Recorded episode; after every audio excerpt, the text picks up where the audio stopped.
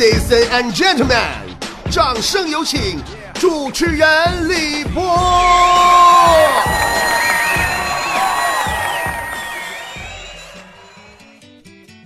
哎呀，如果我没说错的话，收音机前每一个七零、八零和九零后都有一个金庸梦啊，尤其是八零后，真的，我从小到大最乐意看的片儿就《射雕》啊，还有《神雕侠侣》。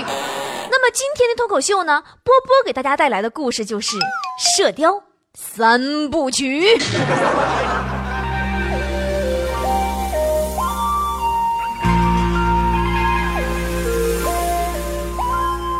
南宋，宁宗庆元年间，忠良之后郭孝天、杨铁心家遭横祸，被与金国王子完颜洪烈勾结的南宋官府害死。已怀身孕的郭夫人李萍、杨夫人包惜若也双双失踪。哎呀，这个郭孝天媳妇儿吧，就一看个儿老爷们儿不让人干死了吗？个个就撩了啊，大着肚子揣着崽子撩内蒙古大漠去了。完了吧，刚到那儿，夸呲家就生个孩子，大胖小子嘛，取名啊就叫郭靖。那是光阴飞转呐，郭靖啊，六岁那年，他因为啥呢？因为这个舍命保护草原英雄哲别，受到蒙古大汗铁木真的赏识了，被铁木真呐带回到军营。铁木真的幼子托雷呀，跟他就结为兄弟了。这个时候呢，七个小矮人来到了蒙古，对郭靖传授武功。哎，不对，七个好矮人好像不是哈，七个小矮人好像不这里头的哈啊，对，江南七怪呀啊，对，江南七怪，这个江南七怪。对郭靖传授武功，十年以后，郭靖武功出城，被成吉思汗招为金刀驸马。可是郭靖呢，却不顾跟华筝公主的婚约，回到了中原，跟女扮男装的少年小叫花子黄蓉俩人认识了。俩人那家是一见如故，彼此倾心。那么今天我们的《射雕三部曲》第一部《射雕英雄传》的故事就这样开始了。有请郭靖、黄蓉男女主人公闪亮登场。靖哥哥，我们走吧。我们去哪儿，蓉儿？去只有大雕飞到的地方，在那儿，我们一定会很开心的。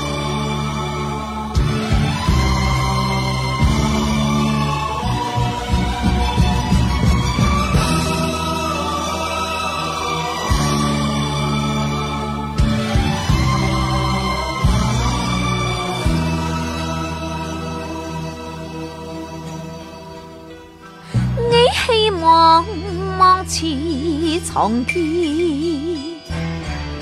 心内波澜意，抛开世事断愁怨，天地呀，身伴到天边。我带你去桃花岛一个有秘密的地方。不要了，如果万一撞到黄道主，那就不会的。我爹他不在，跟我来。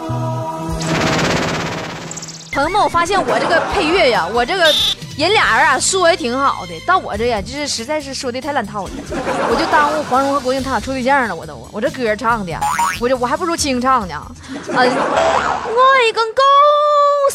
西中内好，反正就这意思吧。反正就是，朋友们，我我的就是这个歌带入呢，我就想带入一下气氛，就是啥呢？射雕三部曲的故事啊，就是就就这样这样开始了。但是说说到这个射雕三部曲的故事呢，我还有个问题啊，就是啥呢？你们知不知道这个射雕三部曲都是哪三部呢？对不对？你刚才你说我不都唱出来了吗？射雕三部曲都哪三部呢？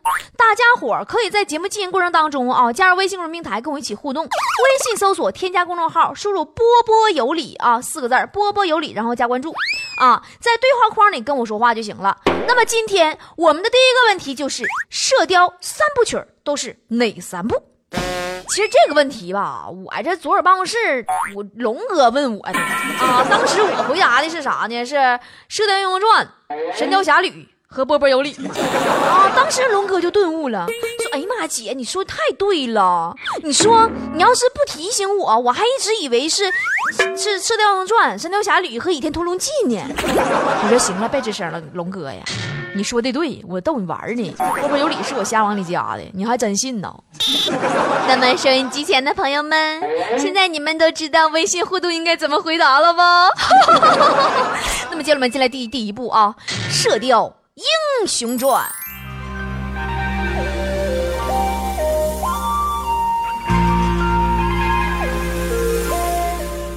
话说这一天呐，郭靖要回大漠，黄蓉听说了，一路小跑就去追去，不让他走啊，他回去得见华筝啊，对不对？最后儿啊，俩人啊一前一后啊，隔了条河，站在一个山涧子边上，一个站在山谷的这边，一个站在山谷那边，互相遥望。隔河呀，俩人就开始大喊，只听得蓉儿在这头大喊：“哎呀哎呀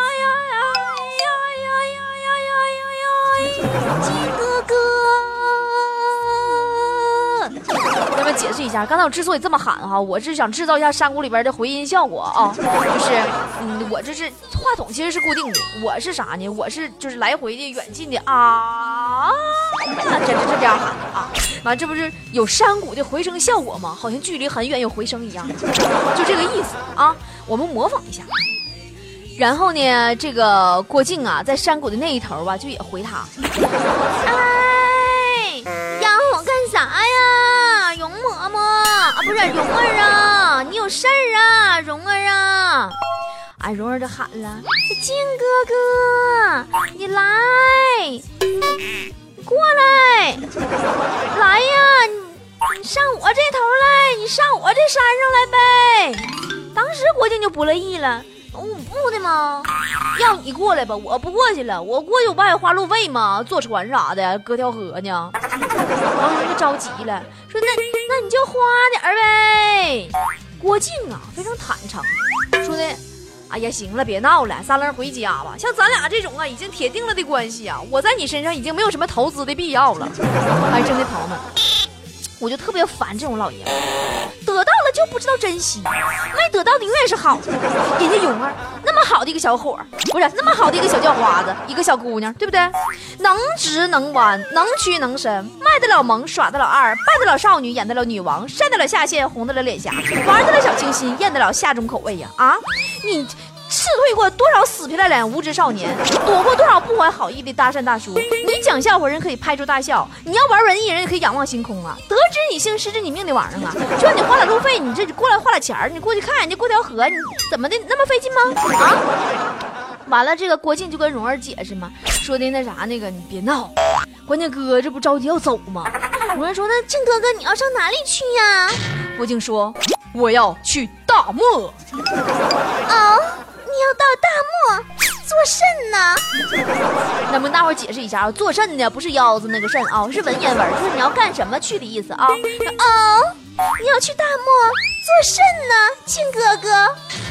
要说郭靖这人吧，最大的特点呢就是诚实，不会撒谎。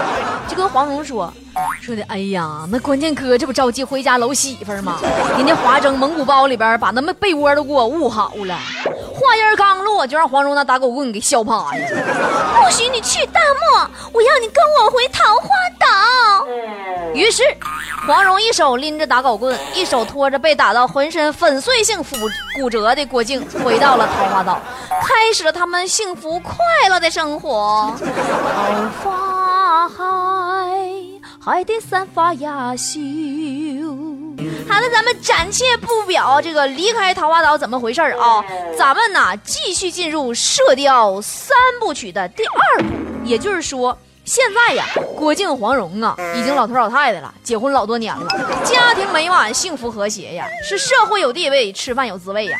让我们走进《神雕侠侣》。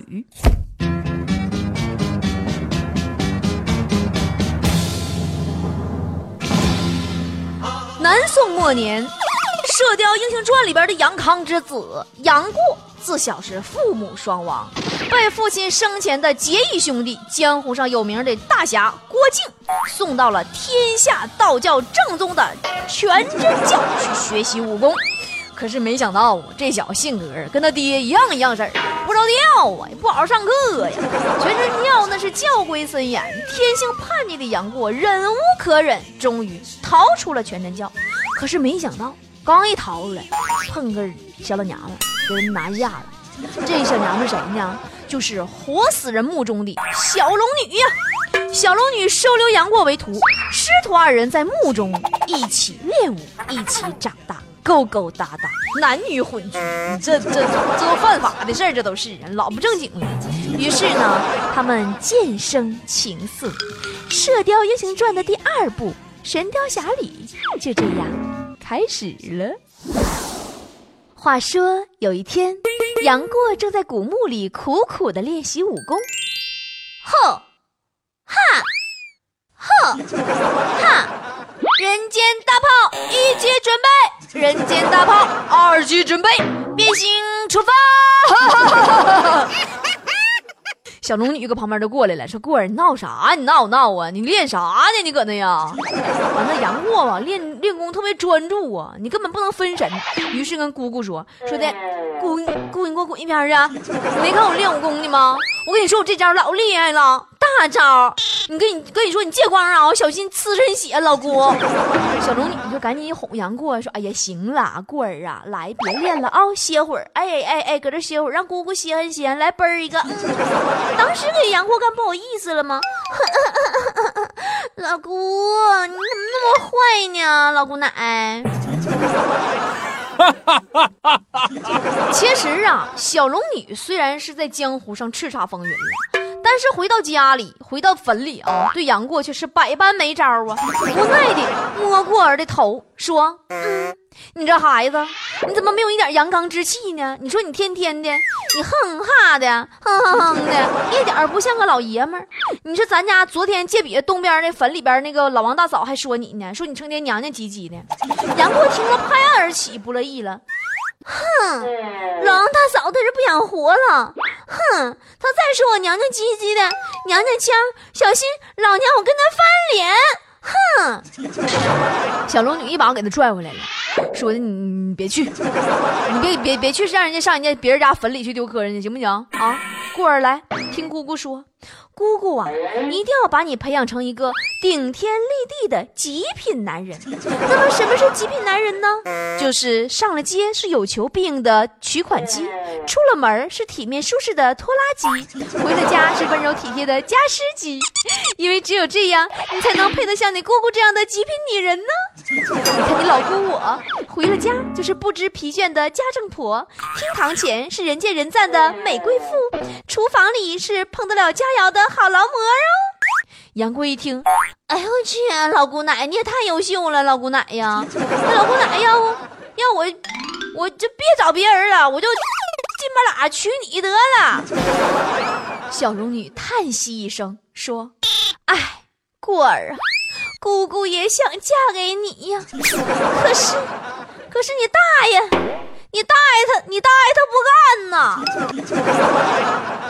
咱们赶紧的进入第三部《倚天屠龙记》呀！说呀，相传为了保卫襄阳城，《神雕侠侣》里头的杨过将自己的玄铁剑赠予了《射雕英雄传》里边的他大爷。郭靖和他大娘。啊黄蓉，铸成了倚天剑与屠龙刀。那么江湖相传呐，得刀与剑者即可号令江湖。当时啊，整个武林都疯了。张无忌的父母无意中卷入了屠龙刀而引起的江湖纷争，跟金毛狮王谢逊一同被迫流落到极北大洋中的一个荒岛冰火岛，在那儿生下了。张无忌，哎，你说这两口子心得多大哈？都流落荒岛了，还有心生小孩呢。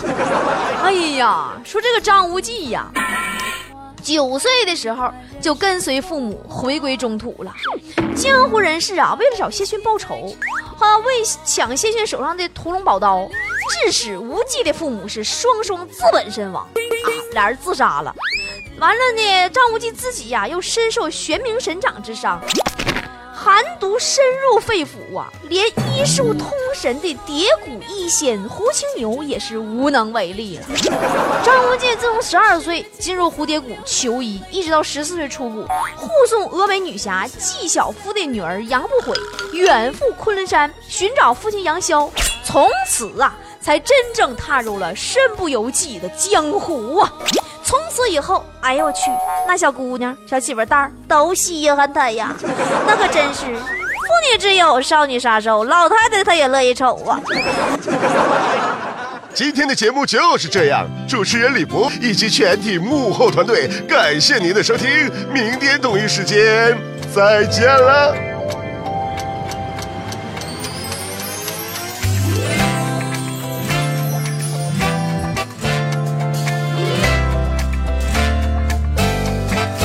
你醒来时候问候你好生气